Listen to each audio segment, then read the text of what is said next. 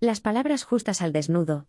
Después del debut literario de la escritora Milena Busquets, también esto pasará. Anagrama, 2015, una novela autobiográfica en torno a la muerte de su madre, seguido por Hombres elegantes y otros artículos. Anagrama, 2019, y Gema, Anagrama, 2021, llega su último tesoro, Las palabras justas, Anagrama, 2022, que se publica en forma de un diario que abarca todo el 2021 desde el 6 de enero hasta el 31 de diciembre. No hay un resumen del libro que pueda aspirar a explicar de qué trata esta nueva publicación, pues, como es habitual en un diario, hay un poco de todo. Un popurrí de situaciones, personas con quienes pasa el tiempo libre, actividades que realiza, sus hijos, examores, novios actuales, pensamientos que pululan por la mente de la autora y un largo etcétera. El libro es como la vida misma, los días pasan y las páginas pasan. Ella cuenta su día a día, su nueva aventura amorosa de la que deja caer unas pinceladas, sin desnudarse demasiado. No es fácil apostar por el desnudo y dar en el clavo, en un mundo donde hablar de sí mismo se está convirtiendo en hobby.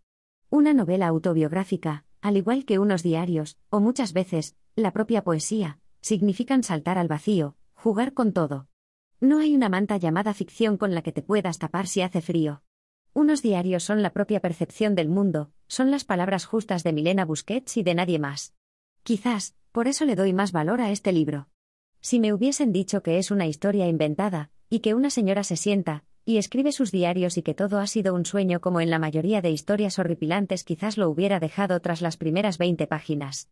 Pero, al saber que son las peripecias reales de una persona, como puede ser la de cualquier lector, hace del libro una especie de a ver qué nos cuenta, hay un pequeño morbillo en los humanos sobre la vida de algún famoso, y más si sale de su propia boca. Siempre digo que ir desabrigado en la escritura requiere mucha más valentía que quedarse calentito enfrente de la chimenea. Y es que Busquets a ese entretenimiento de apostar por su intimidad, y a ver qué pasa sabe jugar muy bien. Por eso sus libros desnudos pero llenos de significado gustan tanto. También hay escritores que dicen que si no escribiesen se morirían. ¡Oh! ¡Qué coquetos dramáticos exagerados! Luego escribes así, claro. Me leería cualquier novela de Busquets por el humor que posee. Hay partes de este libro, como en todos los demás, que sin una pizca de gracia se hubieran suprimido, pero ella sabe cómo, mediante la risa, hacer que una situación cotidiana parezca algo cómica.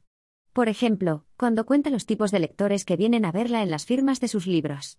Me parecen unos párrafos maravillosos porque en este mundo hay de todo. Busquets ha heredado el humor de los catalanes, lo sé porque he vivido en Barcelona muchos años. Una vez, al llegar a Cataluña, un amigo me dijo que el humor catalán es parecido al inglés, irónico e inteligente. También es verdad que no donan carcajadas, tienes que pillarle el gusto, es como una chispa discreta y educada. Me atrevería a decir simpático, pero como sé que a Busquets esa denominación no le agrada, diría un humor elegante. Amamos siempre igual, desde la infancia hasta la muerte. De todas las cosas que podemos modificar de nosotros mismos, la forma de querer es la más difícil, dice la autora en el libro. Las palabras justas es para leerlo en un día caluroso, con una copa de rosé frizante fresquito, escondidos debajo de alguna sombra porque a diferencia de amar, por suerte leerlo hacemos de maneras diferentes, tanto desde la infancia como hasta la muerte, como de un año a otro. No leemos siempre igual y menos mal.